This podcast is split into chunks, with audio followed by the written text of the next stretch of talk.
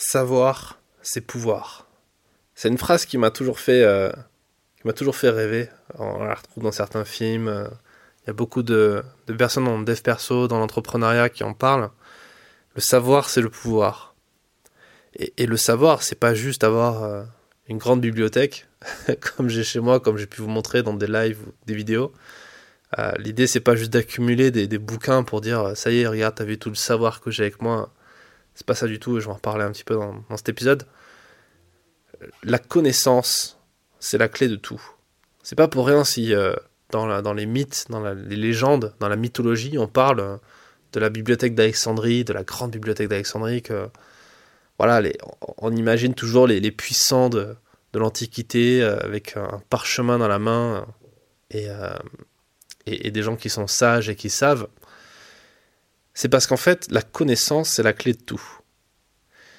Si tu veux gagner la partie de Monopoly avec, euh, avec tes potes, il faut que tu connaisses les règles du jeu. Il faut savoir à quel moment tu peux, euh, qu'est-ce que tu peux faire concrètement pour gagner. Si tu connais pas les règles du jeu, si t'as pas la connaissance des règles du jeu, tu peux pas gagner la partie, c'est mort, ça sert à rien, autant pas jouer. Et quand on est photographe professionnel et quand on est photojournaliste, c'est encore plus vrai. La connaissance est la clé de tout quand tu es photographe. La connaissance de ton appareil photo, la connaissance de ton métier, la connaissance de ton environnement, la connaissance du monde. Quand tu es photojournaliste, c'est bien de savoir plus ou moins comment fonctionne le monde parce que sinon ça va être compliqué de l'expliquer au lecteur de ton journal. Euh, du coup, tu as intérêt à te former à autre chose que les réglages du mode manuel de ton appareil photo. Comprendre un peu comment fonctionne le monde, euh, comment fonctionne l'économie, la, loi de l'offre et de la demande, des trucs très basiques, mais qui te permettront de comprendre. Si tu comprends pas, tu peux pas faire comprendre aux autres. Donc il te faut cette connaissance.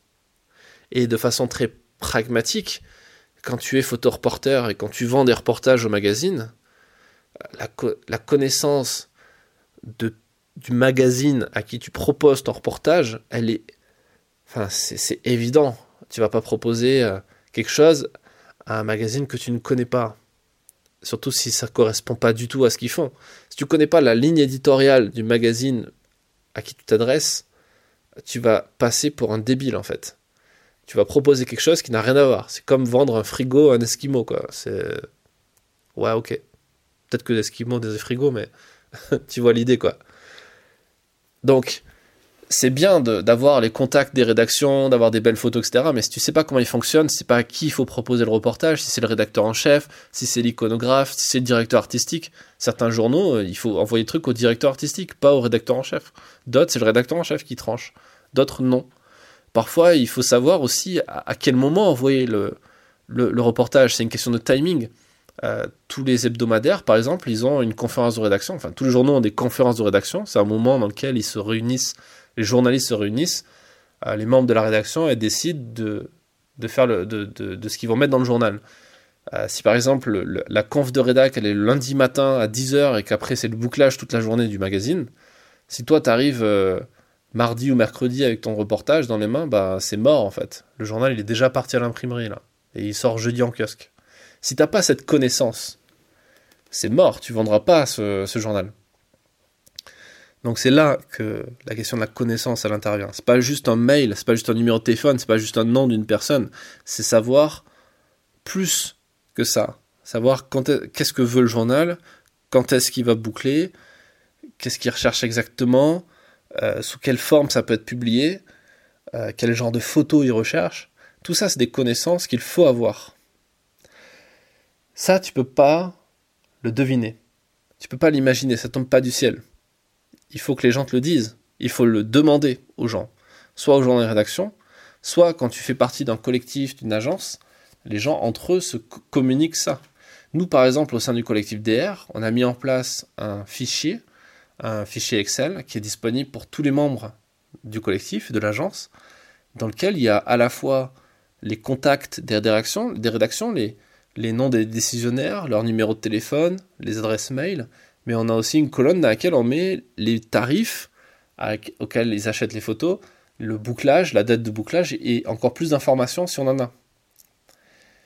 Et au-delà de ça, il faut comprendre aussi comment fonctionnent les gens et comment leur proposer correctement les choses, comment vendre. En gros, il faut apprendre les techniques. Tout ça, c'est des connaissances. Quand tu vas à l'école, tu apprends des connaissances, tu apprends à, parler, à écrire, à lire, à compter.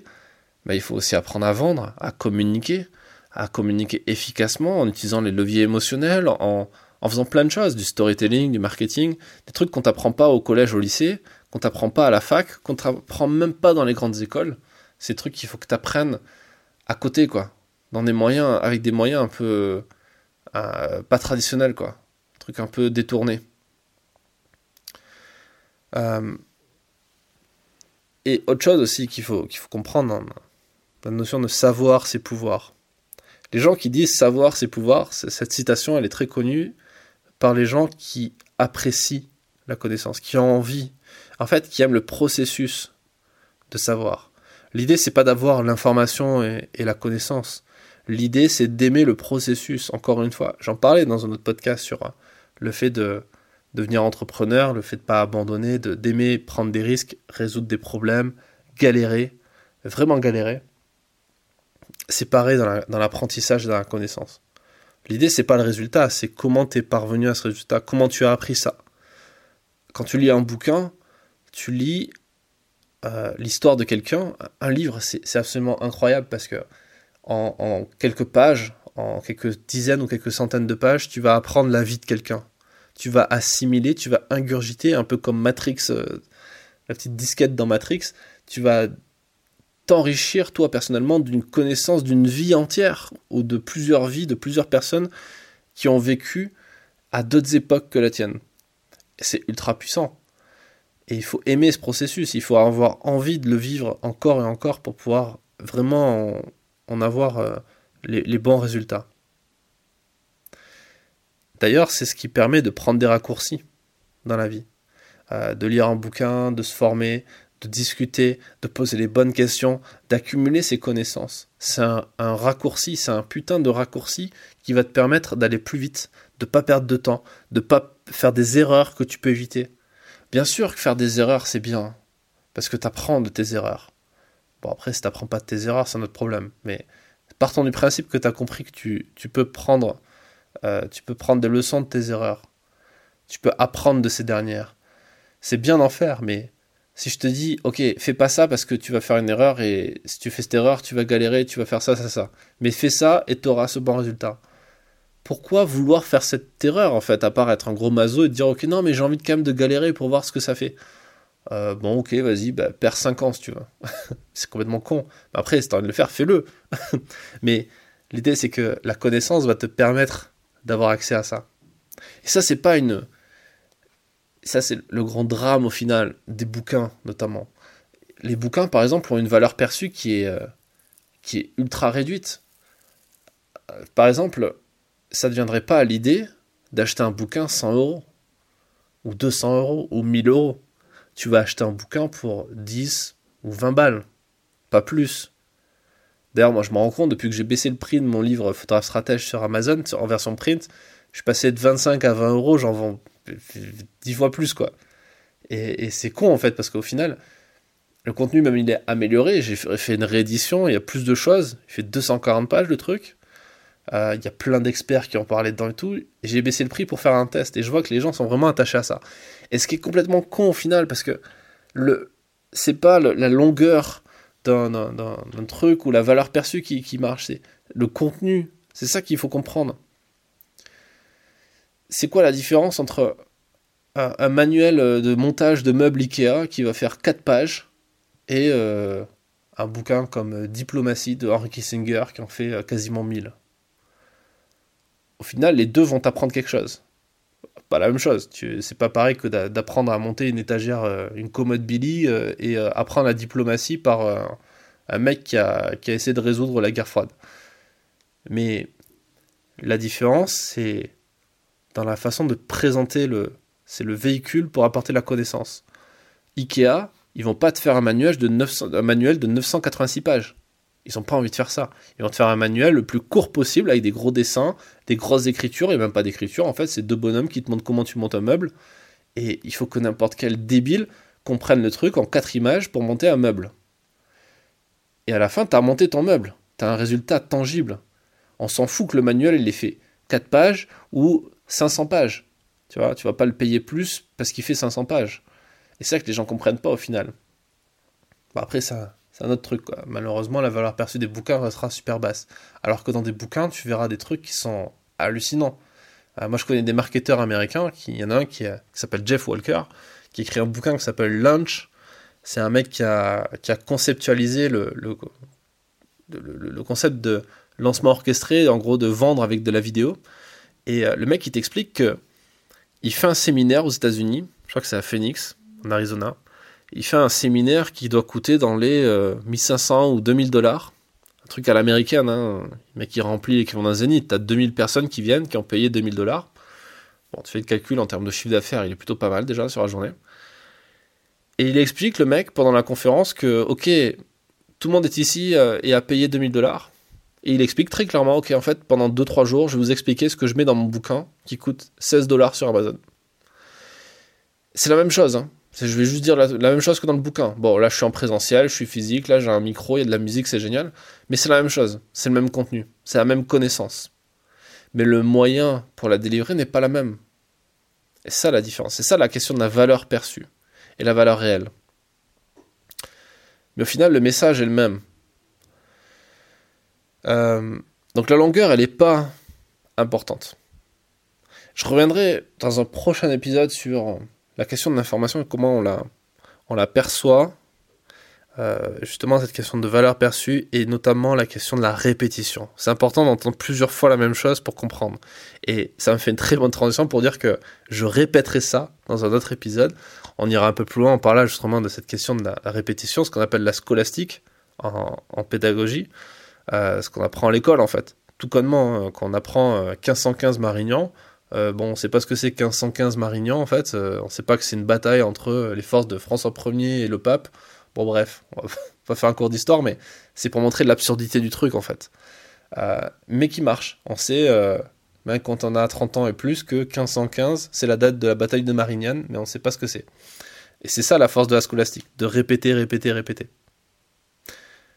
Euh, je vais terminer, je vais conclure sur euh, le fait que le truc important dans la connaissance, ce qu'il faut comprendre, c'est que la connaissance, c'est pas figé, c'est pas quelque chose de figé. On peut passer toute sa vie à apprendre des trucs, et c'est ce que vous allez faire, c'est ce qu'on va tous faire. Et l'information qu'on va avoir à un moment donné, elle n'aura pas la même valeur. Elle va être obsolète. C'est un peu comme de la bouffe. Il y a des, connaissances fraîches et des connaissances en mode euh, paquet de pâtes ou, euh, ou, conserve que tu gardes pendant des années. Un truc que tu vas, un concept de psychologie humaine, quelque chose que tu vas comprendre et qui va durer toute ta vie. Mais il y a aussi des connaissances qui vont changer. On prend l'exemple du photojournalisme. Le contact d'un iconographe, d'un rédacteur en chef. Son nom, son numéro de téléphone, son adresse mail. Ah, le mec il va peut-être changer de poste à un moment donné. Ou euh, le journal va changer de ligne éditoriale. Et là, il faudra avoir une nouvelle information, qui va, qui, une nouvelle connaissance. Comment on fait? En fait, c'est très simple. Il faut créer un réseau, se créer son propre réseau, qui nous permet d'avoir cette information fraîche à chaque fois. Comme quelqu'un qui a envie d'avoir euh, des légumes frais, bah, il va avoir euh, un réseau AMAP, un truc dans le genre, euh, pour avoir ses légumes. Il va aller au marché tous les jours pour avoir ses légumes ou sa viande, etc. Bah, c'est pareil, professionnellement parlant. Pour avoir des connaissances, il faut créer son réseau, il faut aller chercher l'information, il faut créer un écosystème dans lequel les gens nous donnent cette information. Nous, c'est pour ça qu'on a créé le collectif DR aussi. C'est pour ce fichier que, dont je vous parlais au tout début, on le met à jour régulièrement. Et on a plus de 40 membres qui le mettent à jour régulièrement. C'est ça la force aussi d'un groupe, d'une équipe, d'une communauté. C'est qu'on peut chacun s'entraider et s'apporter cette information. Et ça, c'est super important parce que c'est ce qui permet d'anticiper. Euh, le fait d'être entouré comme ça de gens euh, qui sont intéressants, sympas et qui vont nous apporter de l'information, qui sont bons, qui ont compris, qui ont le même état d'esprit que nous, c'est ce qui nous permet de vraiment de voir à long terme et d'anticiper l'avenir. Donc je conclue sur ça et euh, je vous dis, je vous donne rendez-vous dans un prochain épisode où on parlera à nouveau de la question de la connaissance et je vous donnerai quelques conseils pour, euh, pour mieux retenir les choses parce qu'il y a un truc qui est, qui est terrible, et j'en reparlerai en détail, j'en parle un tout petit peu là, qui est ce qu'on appelle l'illusion du savoir, qui est, je pense que toi qui m'écoutes, tu m'as as forcément vécu ça. On t'a dit quelque chose. Là, je t'ai dit des trucs. Dans une heure, tu auras tout oublié, ou quasiment tout oublié. C'est quelque part dans ta, dans ta, tête, ça restera quelque part dans ta tête, mais tu vas pas pouvoir l'utiliser parce que il va falloir qu'on le répète pour que tu comprennes. Et par exemple, on reprend l'exemple de la bibliothèque. Moi, il y a certains bouquins, j'adore cette bibliothèque que j'ai mis au point parce que il y a des bouquins que je relis de temps en temps. Juste un petit passage, un petit chapitre, quelques pages, que je réinterprète différemment ou que je comprends après avoir vécu une certaine expérience, alors que l'information, elle était là depuis le début au final. Mais on a besoin de relire, de recomprendre, de réentendre les choses pour les assimiler. Donc voilà pour ce petit épisode sur savoir ses pouvoirs, et je vous donne rendez-vous dans un prochain.